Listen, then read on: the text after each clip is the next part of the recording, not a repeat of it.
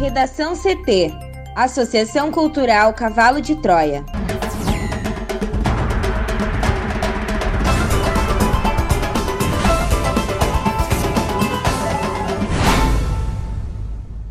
Agora, no Redação CT. Prefeitura de Porto Alegre prepara ginásio Tesourinha para acolher pessoas em situação de rua em semana de frio intenso.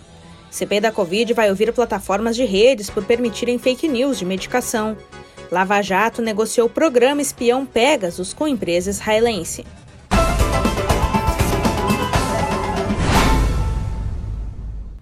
Eu sou a jornalista Amanda Hammermiller, este é o Redação CT, da Associação Cultural Cavalo de Troia. Chove em Porto Alegre, a temperatura é de 17 graus. Boa tarde. A semana começa com muita chuva no Rio Grande do Sul, que será seguida de frio intenso nos próximos dias. Na capital, a máxima é de 22 graus hoje. A previsão do tempo completa daqui a pouco. Porto Alegre retoma a vacinação para adolescentes com comorbidades e gestantes nesta segunda-feira. Mais informações com a repórter Juliana Preto. E nesta segunda-feira foi retomada a vacinação contra a Covid-19 em Porto Alegre para adolescentes com comorbidades e para gestantes e puérperas.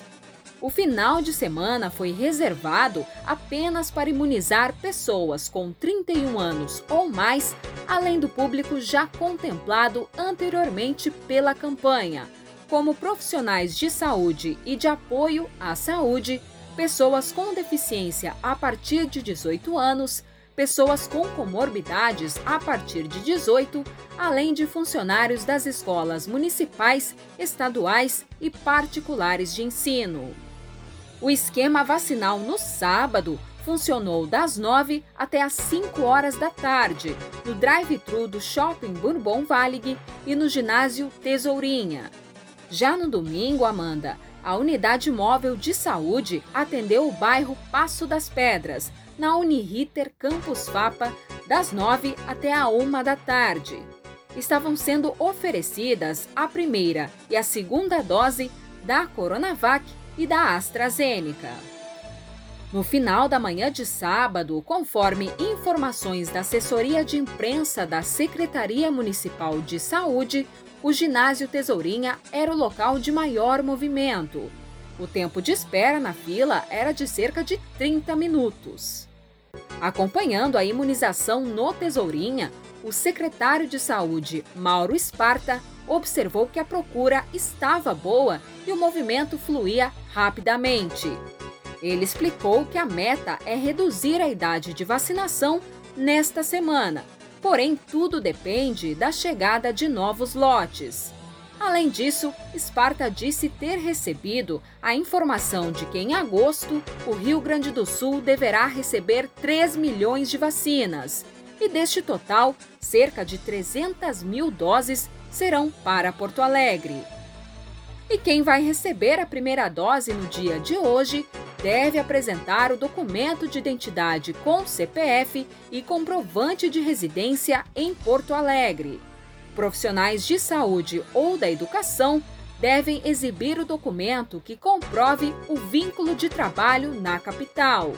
Já o grupo das comorbidades e deficiências deve comprovar a condição por prescrição de medicamento, exame ou laudo médico. E quem for receber a segunda dose deve levar o documento de identidade com CPF e a carteirinha de vacinação. Prefeitura de Porto Alegre prepara ginásio Tesourinha para acolher pessoas em situação de rua em semana de frio intenso. Thaís Uchoa. A Prefeitura de Porto Alegre reúne nesta segunda-feira técnicos e autoridades responsáveis pela área social a fim de definir detalhes da ação solidária para proteger pessoas em situação de rua, diante da previsão de frio intenso para esta semana. Segundo informações da coluna de Kelly Matos, de GZH, haverá nova edição da Noite Solidária, que já ocorrera no Ginásio Gigantinho em 2019. Na ocasião, dezenas de pessoas foram mobilizadas, incluindo voluntários e servidores da Fundação de Assistência Social e Cidadania, a FASC. Os acolhidos passaram a noite no espaço com colchões e cobertores e receberam jantar e café da manhã preparados no local. A iniciativa foi inspirada no modelo do clube argentino River Plate, que havia aberto as portas do Estádio Monumental de Núñez por conta de mais uma noite gelada em Buenos Aires. Desta vez, o ginásio já escolhido pela prefeitura é o Tesourinha, que receberá a população em situação de rua. Contudo, como a ação ainda não foi completamente definida, é possível que o gigantinho também seja utilizado, fazendo com que dois locais recebam pessoas nos dias de frio mais intenso. Neste ano, o presidente do Internacional, Alessandro Barcelos, já havia oferecido o gigantinho para abrigar a população de rua nas noites mais frias. Naquele momento, a prefeitura avaliou que não havia necessidade daquele espaço por já existirem vagas suficientes para atender a demanda na própria rede de assistência municipal. Para o Redação CT, Thaís Uchoa. Um carro caiu em uma vala aberta no viaduto dos Açorianos, no centro de Porto Alegre, no começo da manhã desta segunda-feira. O trecho está interditado devido a obras que são realizadas desde fevereiro na estrutura. O motorista do Fiat Palio envolvido no acidente não foi encontrado no local. Segundo a EPTC, o condutor derrubou cones de sinalização e ingressou no viaduto pela contramão, no sentido bairro centro. O automóvel ficou com a frente destruída e os airbags foram acionados. O Palio ficou na perpendicular com as rodas dianteiras dentro da vala, de quase 2 metros, e as traseiras no asfalto. Agentes da EPTC foram no local e tentaram acionar o proprietário do veículo, que tem placas de Porto Alegre. Os agentes informaram que, antes de sair do carro, o motorista ligou o pisca-alerta. Não se sabe ainda os motivos do acidente nem o número de pessoas que estavam dentro do automóvel. O veículo foi removido do local às 8h47 da manhã sob a justificativa de carro abandonado e levado ao depósito do Detran. CPI da Covid vai ouvir plataformas de redes por permitirem fake news de medicação.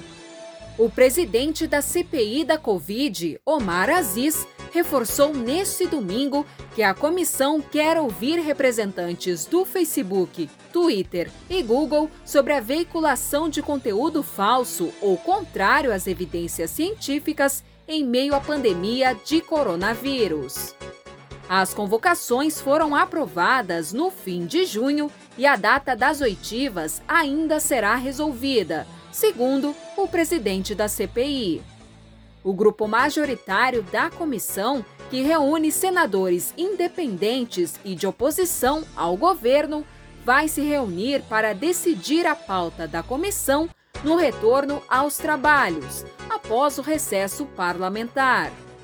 No Twitter, o senador classificou como importante a investigação em torno da disseminação de notícias falsas na internet e que, no âmbito da CPI, o problema deve ser enfrentado com a colaboração dos representantes do YouTube, que pertence ao Google, Facebook e Twitter.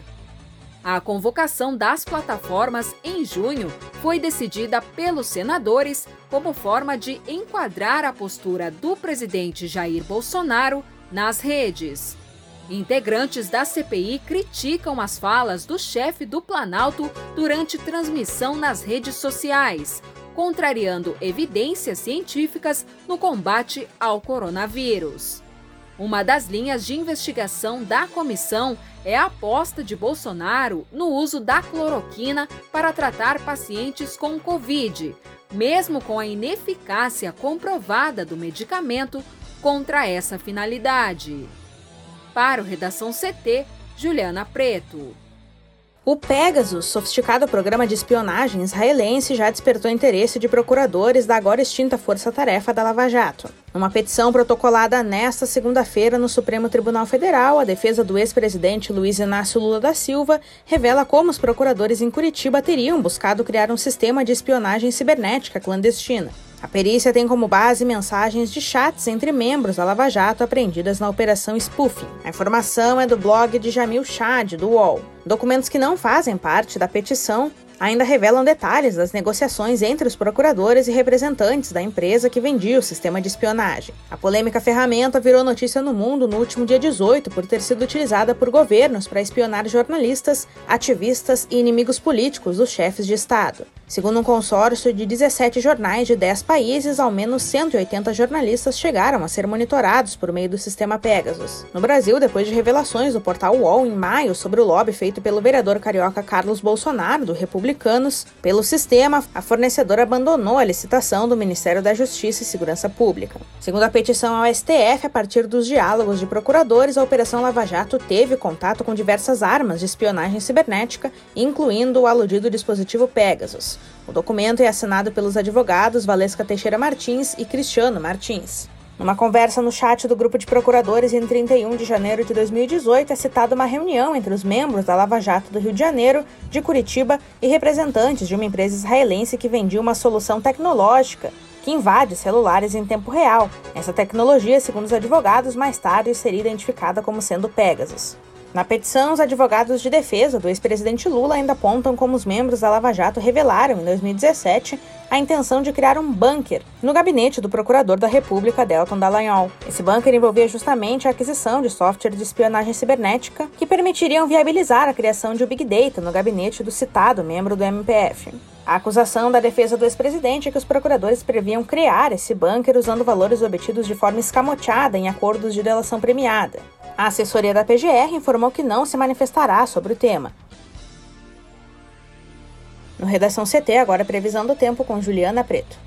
E a previsão é de chuva e de muitas trovoadas na véspera do começo da onda de frio. A segunda-feira, Amanda, é de mudança no tempo no Rio Grande do Sul, com o fim da sequência de dias de sol e a volta da instabilidade ao estado gaúcho precedendo uma poderosa massa de ar polar que trará frio muito intenso e chance de neve no restante da semana. Essa frente fria que traz chuva para o estado desde o começo do dia será intercalada no decorrer da segunda com momentos de melhora. A instabilidade deve se concentrar principalmente em locais do oeste, do centro e do sul gaúcho. Os volumes de chuva não chegam a ser altos, mas pancadas fortes isoladas de curta duração são previstas. O sistema frontal, que se intensifica e se organiza sobre o estado, ainda traz uma grande quantidade de raios. Em pontos mais ao norte e o nordeste do Rio Grande do Sul, o dia pode ser de sol, nuvens e temperatura alta com aumento de nebulosidade, e a chuva somente chegando em alguns municípios na terça. Aqui em Porto Alegre, a máxima deve ficar em 22 graus e a previsão é de chuva durante esta segunda. Já amanhã, o sistema frontal traz chuva no Nordeste e no Norte gaúcho, enquanto nas demais regiões o tempo firma com o começo do ingresso de uma poderosa massa de ar polar com vento e queda muito acentuada da temperatura em todas as áreas do estado. Redação CT. Apresentação Amanda Hammermiller. Colaboração Juliana Preto e Thaís Uchoa. Uma produção da Associação Cultural Cavalo de Troia com apoio da Fundação Lauro Campos e Marielle Franco. Próxima edição amanhã. Boa tarde.